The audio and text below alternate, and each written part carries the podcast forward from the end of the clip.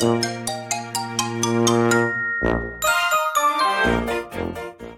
はようございます。たかしです。本日は3月30日木曜日、仕事始めに読んでおきたい厳選ニュースをブルームバーグからお届けします。一つ目のニュースです。破綻の先般探し。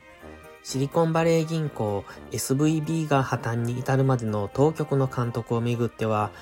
管轄地区のサンフランシスコ連銀のみにならず、連邦準備制度全体に落ち度があった。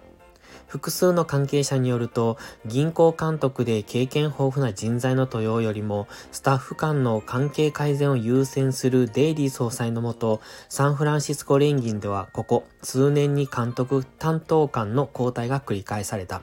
また、連邦準備制度理事会 FRB スタッフは、同総裁による連銀運営に関する懸念を複数の当局者に伝えていたという。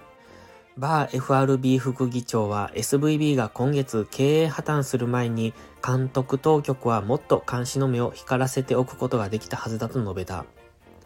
次のニュースです。大手銀の負担拡大。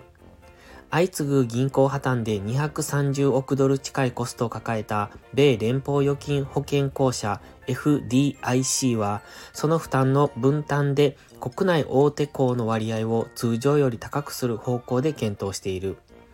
複数の関係者が明らかにした。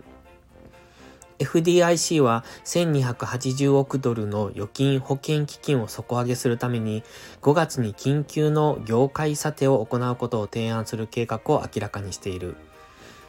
SVB などの破綻でこの基金への影響は不可避と見られている。小規模銀行に負担をかけないよう政治的圧力が強まる中、FDIC は保険料の設定においては一定の裁量が与えられていることを指摘している。次のニュースです。為替市場にリスク。世界の為替市場は年内に流動性逼迫の影響を受ける恐れがあるとバンコーブアメリカは警告した。金融状況の引き締まりと経済成長の減速が背景にあるという。為替市場は直近の銀行混乱を比較的無傷で切り抜けたが、米銀行セクターをめぐる懸念がドルへの重しとなり、円が買われたのに伴い、主要な通貨ペアのインプラントボラティリティは今月に急上昇した。ただ、こうした動きは危機の水準からはかけ離れているとバンコーブアメリカは指摘している。次のニュースです。新銀行の開業断念。みずほファイナンシャルグループが LINE との共同で設立を目指してきた新銀行が開業を断念する方向で調整していることが関係者の話で明らかになった。30日にも正式発表されるという。設立を予定していた LINE バンクはスマートフォン専用銀行で若年層の取り込みを狙ったがシステム開発が難航し当初の予定から開業が延期される中競争環境も大きく変化したことが響いたという。最後のニュースです。深刻な労働力不足。プーチン大統領が進める軍備拡大がロシアの労働力不足に拍車をかけている。ブルームバーグのロシア担当エコノミストによれば、軍に動員された人数は約50万人を突破した可能性が高い。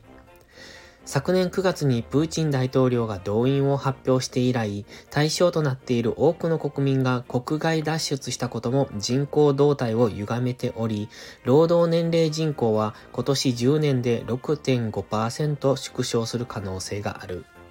今朝のニュース5本は以上です。本日も元気よくいってらっしゃい。